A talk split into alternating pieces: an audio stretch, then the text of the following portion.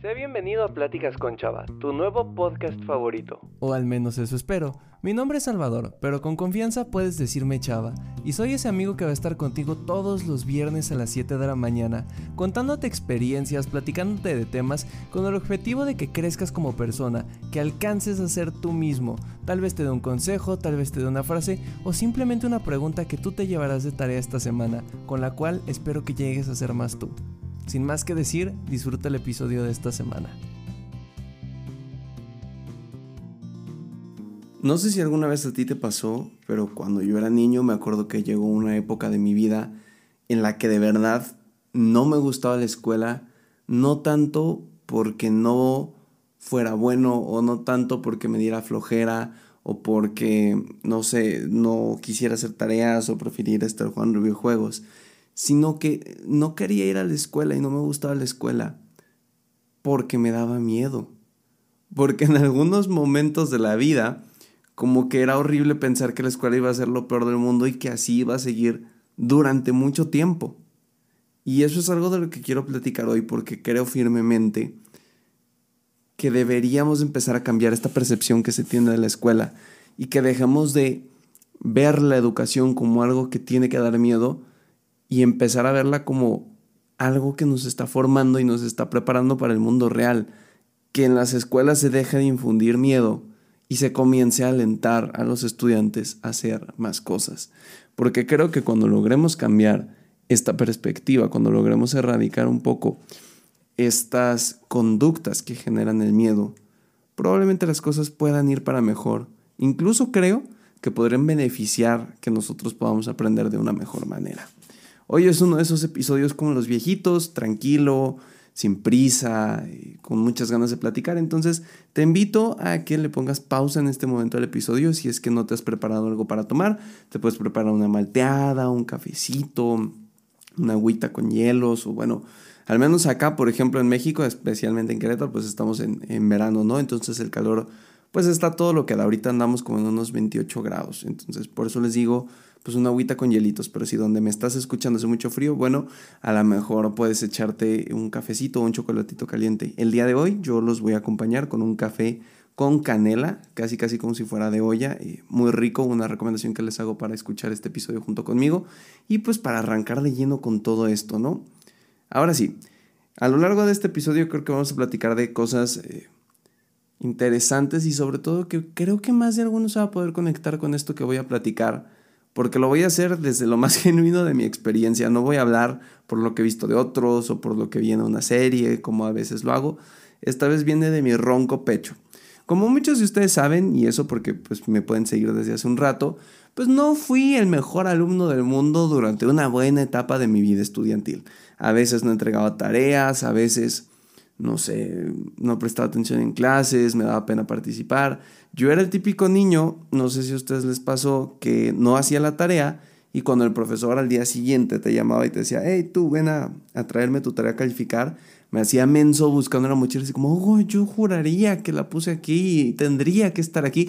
Y la realidad es que no estaba. y no la hacía y aún así no sé por qué en la mente de un niño pretender que sí la hiciste, de verdad crees que va a engañar a tu profesor, cosa que dudo mucho que pase, me corregirán los profesores que escuchen este podcast. Pero si algo me quedó claro es que cuando yo iba creciendo a lo largo de la vida estudiantil, las cosas se ponían más difíciles, obviamente. Un claro ejemplo es matemáticas. Uno empieza en matemáticas entendiendo que es el 1, el 2, el 3, el 0. Avanzas y ves sumas, restas. Se pone difícil cuando ves multiplicaciones y divisiones y tienes que entender que todo multiplicado por 0 da 0. Luego pasas a una época de la vida en la que de la nada te introducen letras. 1A más 2B igual a 3A. Y entonces tienes que empezar a balancear esas cosas y tienes que empezar a entender cómo funciona este aspecto matemático. Luego te lo cambian a derivadas, luego te lo cambian a integrales. Y vas subiendo la complejidad de una manera espeluznante en el que dices, ¿cómo pasamos de 1 más 1 igual a 2 a esto? Y algo que yo recuerdo que me costaba mucho trabajo cuando era niño era que cuando por fin entendía un tema, cuando por fin le daba el clave y decía, ya sé dividir, un profesor llegaba y me decía, y, me acuerdo mucho, esto es muy sencillo, lo que viene después es lo más complicado. Y decía, no manches, si esto me costó la vida, ¿cómo carambas voy a poder con lo siguiente. O cuando no entendía suma de fracciones, por ejemplo, y un profesor en lugar de llegar a dentar y decir, oye, mira, tranquilos, es así, no te estreses, piensa con calma, no sé qué, te decía, uy, no, pues si no le entiendes a esto, ¿cómo le vas a entender a los demás temas? No vas a poder. Y entonces poco a poco iba acrecentando este miedo que se crea de chin, si no puedo con esto que me dicen que es lo fácil, ¿cómo voy a poder con aquellas cosas que van a ser difíciles? Y era una duda muy genuina que yo tenía como niño, claro, ahora resuenas y dices, te lo están diciendo porque así son y punto final, pero no, o sea, de verdad, para un niño, eso son ideas muy fuertes que se te quedan grabadas. Yo crecí con la idea muy curiosa de que no iba a ser bueno en matemáticas, al menos no hasta mediados finales de secundaria, yo creo que fue cuando cambié esta idea, pero yo decía, es que no puedo, si lo sencillo no lo logro, lo difícil menos. Y costó trabajo cambiar a esa idea o esa etiqueta que tengo de mí, porque al final, y esto es algo que he platicado muchas veces en el podcast, todos tenemos etiquetas. Todos nos centramos en una categoría, todos decimos, ah, bueno, es que yo soy listo, yo soy burro, yo hago esto, yo hago lo otro. Y nos creamos como como etiquetas, como presentaciones de nosotros mismos. Ah, yo soy chava y soy malo para matemáticas, pero bueno para ciencias sociales. Cuando la realidad es que las etiquetas no deberían de existir en ese sentido o no tendrían el porqué. Entonces, me pasó muy curioso porque ahora que lo pienso, si tal vez un profesor en lugar de haber hecho esta idea en mí de que no era bueno para matemáticas, me hubiera dicho, ¿sabes qué? Pues puedes intentarlo por aquí o tranquilo. Estás estresado porque no te han salido los ejercicios y cuando te estresas es normal que siga sin funcionar esto. Tómate un tiempo para pensar, tranquilo, respira y vamos a intentarlo y te lo voy a explicar. Porque sí, a ver, hay muchos profesores muy buenos que te lo explican una y otra vez, pero si ya te lo explican enojados, tú lo percibes y así, hasta tu propio cerebro te dice, apréndelo rápido porque ya se está estresando y no queremos que se enoje con nosotros. Y entonces al final eso no es un aprendizaje significativo para cada uno de nosotros. Me, me pasó no solo en matemáticas, me acuerdo mucho también de otras materias, de otras maestras, que era lo mismo. Y me decían, Chávez, que, bueno, no me decían Chávez, no me decían Salvador, si tú no entiendes esto, ¿cómo vas a entender lo demás? Si en este momento no entiendes esto, no vas a poder el siguiente año o cuando por fin pasaba esa materia que tanto trabajo me había costado, me decían, uy, no, si apenas si pudieron con esta, el siguiente año se pone peor, ¿eh? Va a estar horrible. ¿Y de qué manera? Y, y es muy real mi pensamiento, ¿de qué manera se espera que disfrutemos la escuela? Si es un constante, se va a poner peor. Si es un constante, no pudiste con esto menos con lo otro si es un constante reforzarle a la persona que es estudiosa, que es muy bueno, y reforzarle a la persona que le cuesta trabajo, que no va a lograr nada. Creo que el gran problema de las escuelas es que nos crean esta idea de que tener un 10 te asegura tener futuro. Te asegura que eres lo más inteligente del mundo. Y después de un tiempo descubrimos que existe la inteligencia, las inteligencias múltiples. Es decir, no porque tengas un 10 en la escuela significa que te bien. Puedes tener un 10 en la escuela, pero un cero en organización, un menos cinco en inteligencia emocional y entonces conseguiste una buena chamba, pero por un coraje que hiciste, ¡pum!, la perdiste. ¿Y de qué te sirvió tener un 10 en la escuela si no pudiste mantenerlo? Ojo, esto no es un ataque directo a es que tienes que ser así, sino que creo que a veces se nos olvida cómo éramos nosotros, como a los padres se les olvida cómo eran de hijos. Creo que a veces a los profesores se les puede olvidar cómo eran de alumnos.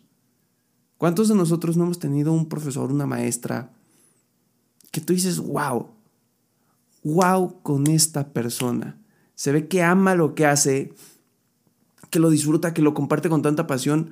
Yo eh, recuerdo arduamente que tenía una maestra de, de, historia en la preparatoria y, y, es un recuerdo muy bonito porque la historia, para mí en secundaria, era la cosa más aburrida del mundo, porque te lo hacían así como el 16 de septiembre de 1810, el cura Hidalgo.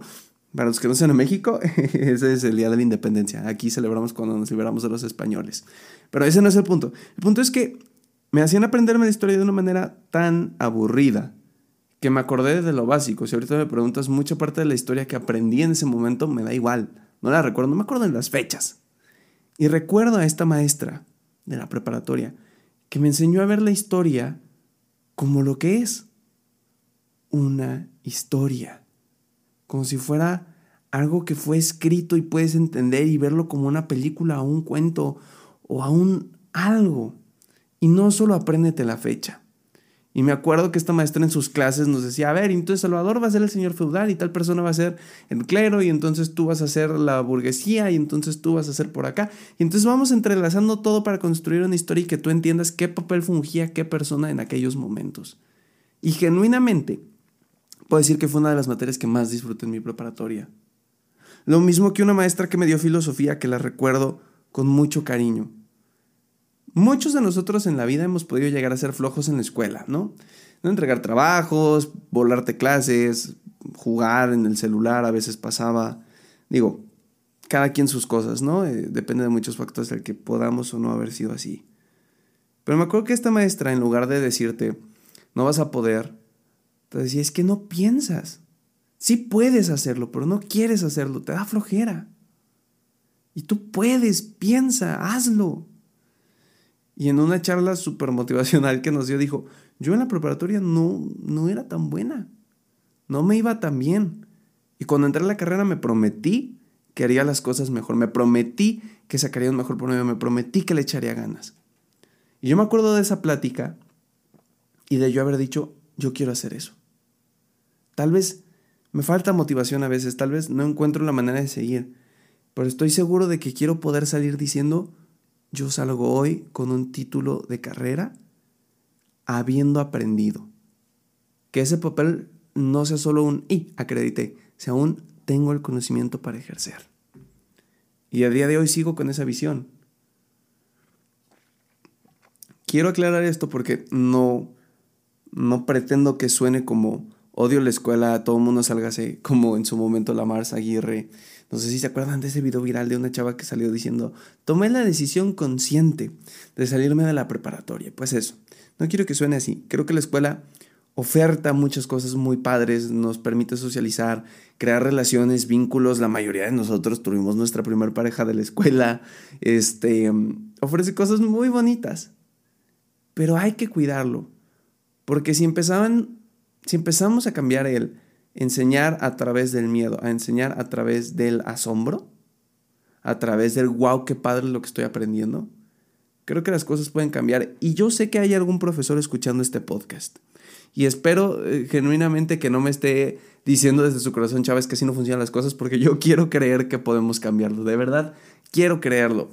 Y la razón de que haga este podcast es que hace poco estaba platicando con Sarita, mi novia, ya les he hablado de ella en el podcast, y le dije que una de las cosas que más admiro es la pasión que le pone a su trabajo. Para los que no sepan, pues ella está estudiando para ser maestra, eh, principalmente de personas con alguna discapacidad, pero puede ser maestra en cualquier lugar.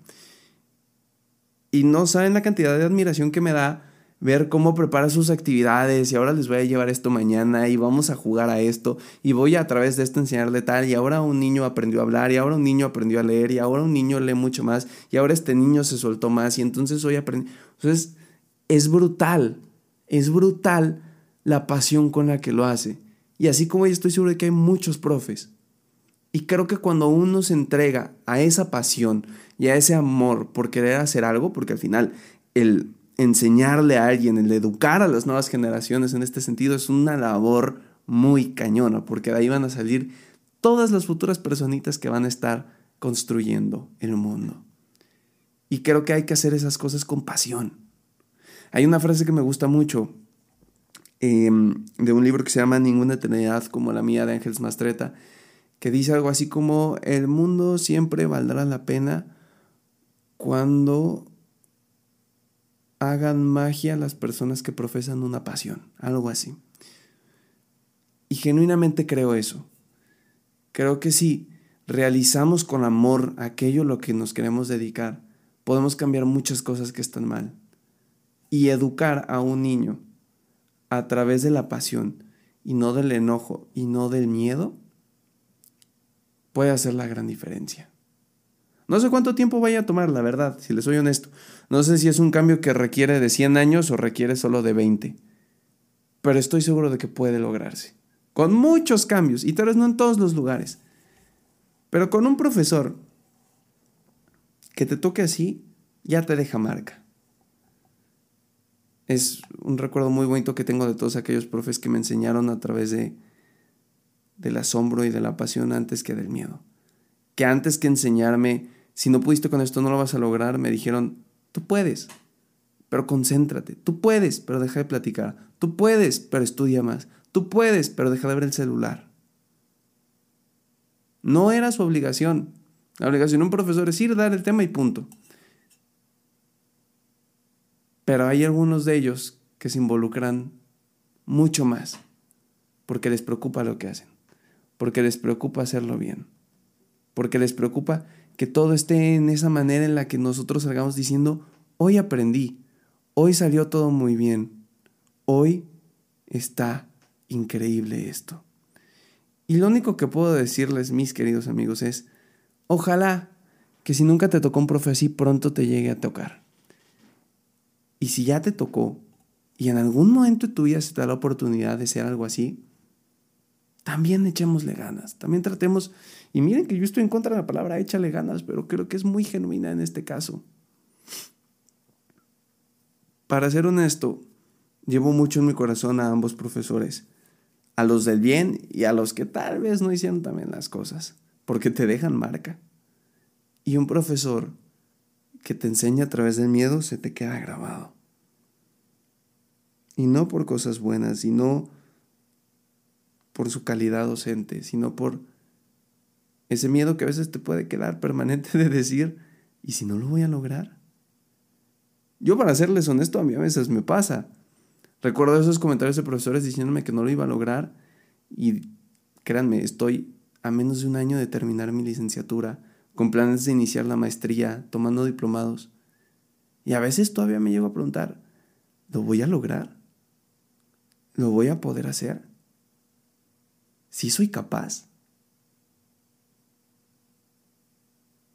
Una maestra que tenía em, de psicología educativa me decía, la función de la escuela es crear un microcosmos de la sociedad.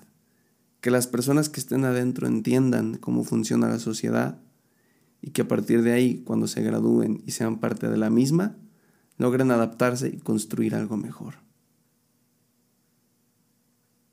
Pero ¿qué nos espera de ese microcosmos que te enseña que no vas a poder, que tienes miedo, que si haces malas cosas no se pueden arreglar? También va a repercutir en nuestra sociedad. Pero ¿qué va a pasar cuando, cuando aprendamos a educar sin generarle miedo a las personas? Sin decirle no vas a poder, sin decirle si ahorita no pudiste menos después. Y más bien enseñándoles a buscar nuevas herramientas. Yo lo creo, no es que haya personas que sean burras o tontas o menos inteligentes. Es que hay cuestiones que se tienen que trabajar. Claro, hay discapacidades intelectuales y se trabajan. Tal vez no equivalen biológicamente en un 100% como a otra persona. Pero incluso en esos casos hay algo que se puede hacer. Miren que hay terapias y todo este tipo de cosas que son funcionales. Entonces, de todo corazón espero que algún día lleguemos a esa época en la que se eduque a través del amor y la pasión y no tanto del miedo. Y que todos esos maestros que lo han hecho así logren cambiarlo. Yo sé que no es su culpa, crecieron con esa escuela. El otro día estaba en una clase y me tocó que la maestra regañara de sobremanera a algunos alumnos muy feamente. O sea, de esas veces que dices, ay, hasta a mí me caló y eso que el regaño realmente no iba para mí. Y yo platicando con algunos compañeros decía, oye, ¿qué opinas de esto? No, o sea, está, está denso. ¿Cómo puede ser que pleno siglo XXI hablen así? Y me decían, sí, no está bien, pero hay que entender que es otra escuela. O sea, ellos crecieron, se educaron y formaron a través de un manazo con una regla. Se crearon, educaron y aprendieron a través de un... Esto tiene que ser así y si te regaño vas a aprender. Cuando Incluso teóricamente hablando, se ha mostrado que un reforzador positivo, es decir, algo placentero, ayuda a que una conducta siga más que un castigo. Entonces, yo sé que son viejas escuelas, yo sé que es parte de eso, pero espero de verdad que logremos cambiarlo. Te agradezco mucho por haber escuchado este episodio. Espero que tu cafecito te haya sabido sabroso. Yo le estoy dando ahí unos tragos mientras estábamos hablando. Espero que tu leche con chocolate, tu malteada también. Si algo de lo que hoy acabas de escuchar te gustó, te reflejó, te movió, dijiste, ah, esto estuvo padre, me encantaría que me lo pudieras compartir en Instagram, arroba chava-dv. También te dejo el link ahí abajo en la descripción. Si quieres compartir una frase en tus historias, si quieres compartir el episodio, si me quieres mandar un mensaje privado diciéndome, oye, esto me gustó, fíjate que a mí me pasó esto. No sé, creo que estaría muy bonito poder saber cómo fue tu experiencia también educativa y cuáles fueron esos profesores y esas acciones que te hicieron decir, wow, este profe es a todo dar. Gracias por estos minutitos, te deseo un muy bonito fin de semana y yo espero que nos escuchemos la siguiente semana en este tu podcast Pláticas con Chava. Hasta la próxima, te mando un muy fuerte abrazo.